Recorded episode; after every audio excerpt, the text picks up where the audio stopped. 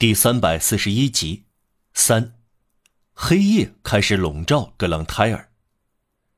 位置确实选得很出色，喇叭口形状的街道入口往里缩小，形成死胡同。格林斯酒店在那里收紧，蒙德托街左右两边很容易堵住，只能从圣德尼街进行攻击，就是说，从正面进攻毫无隐蔽。喝醉的博雪具有饥饿的汉尼拔的眼光。人群一闯进来，整条街的居民都惶恐不安，行人无不躲避。一眨眼功夫，巷尾左右两侧的商店、棚铺、过道、栅门、窗户、百叶窗、阁楼、大大小小的护窗板，从底楼到屋顶，统统关上。一个惊慌的老太婆用两根晾衣杆将一条褥子固定在窗前，防止流弹。只有小酒店开门，原因是人群拥进去了。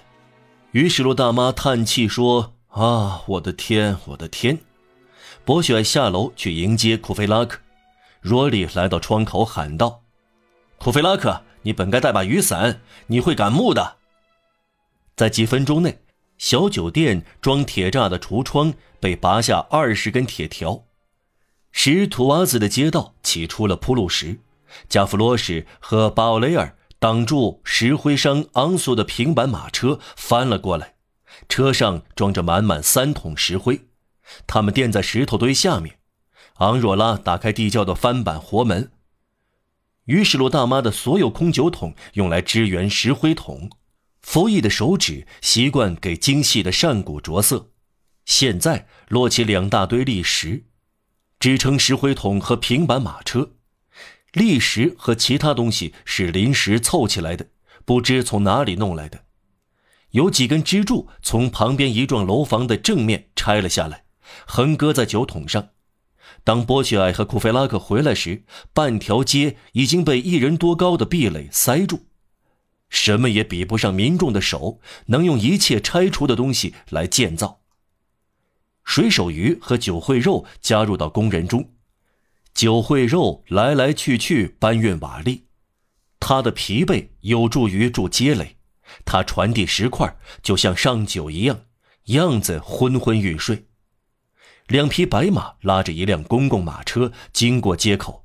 博雪跨过石堆，跑过去拦住车夫，让乘客下车，搀扶太太下来，把车夫打发走，拉着缰绳，把车和马一起带回来。公共马车，他说，不从柯林斯小酒店门前经过。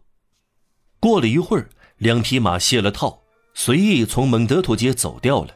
公共马车侧倒地上，补全了路障。于是罗大妈大惊失色，躲到二楼。他目光模糊，视而不见，低声叫唤。他惶恐的叫声不敢吐出喉咙。世界末日到了，他喃喃地说。罗莉吻了一下约什洛大妈红红的、多皱纹的肥脖子，对格朗泰尔说：“亲爱的，我原来始终认为女人的脖子是无比娇嫩的东西呢。”但格朗泰尔到达酒神颂歌的最高范畴。水手鱼回到二楼，格朗泰尔拦腰抱住他，在窗口大笑不止。水手鱼真丑，他叫道：“水手鱼的丑相梦里才有。水手鱼是一个怪物，这就是他出生的秘密。一个哥特的皮格马里翁给大教堂雕塑动物岩槽喷口。一天早上，他爱上其中一尊最丑怪的雕像，他恳求爱神让雕塑活起来，这就生出了水手鱼。”看看她吧，公民们，她的头发像提香的情妇一样，是铬酸盐的铅灰色。这是一个善良的姑娘，我向你们担保，她会战斗得很好。凡是善良的姑娘，都饱含一个英雄。至于于是路大妈，她是一个勇敢的老太婆。看看她的胡子吧，她是从她丈夫那里继承来的。一个女骑兵啊，她也会战斗。他们两个就会威震郊区，伙伴们。我们会推翻政府，就像十七烷酸和甲酸之间存在十五种间接的酸一样，确定无疑。再说，我对这个完全无所谓，先生们。我的父亲总是厌恶我，因为我无法理解数学。我只明白爱情和自由。我是乖孩子格朗泰尔，我从来没有钱，没有养成有钱的习惯，因此从来不会缺钱。但是如果我富有的话，就不会有穷人了。真会这样哦，好心人钱包鼓鼓的就好了，一切就会好得多。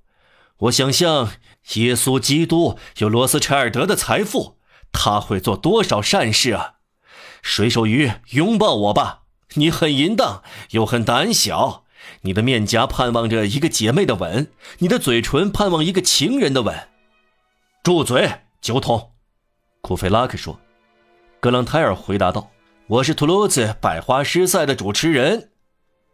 昂若拉站在街垒的顶上，手持步枪，扬起庄重俊美的脸。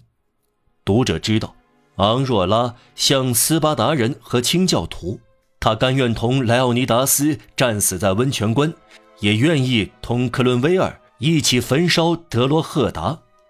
格朗泰尔，他叫道：“到别的地方灌酒去，这是酣战的地方，不是酗酒的地方。”不要糟蹋街垒。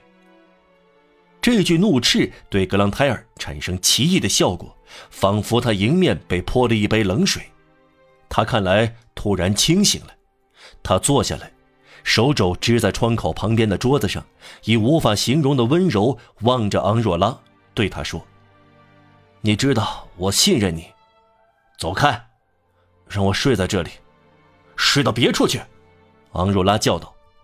但格朗泰尔用温柔而慌乱的目光盯住他，回答：“让我睡下吧，直到我死去。”昂若拉以蔑视的目光注视他：“格朗泰尔，你样样不行，信仰、思索、期望、生和死。”格朗泰尔用严肃的声音反驳：“走着瞧吧。”他还咕哝了几句听不清的话，然后。脑袋沉重的倒在桌子上，这是酒醉第二阶段相当常见的现象。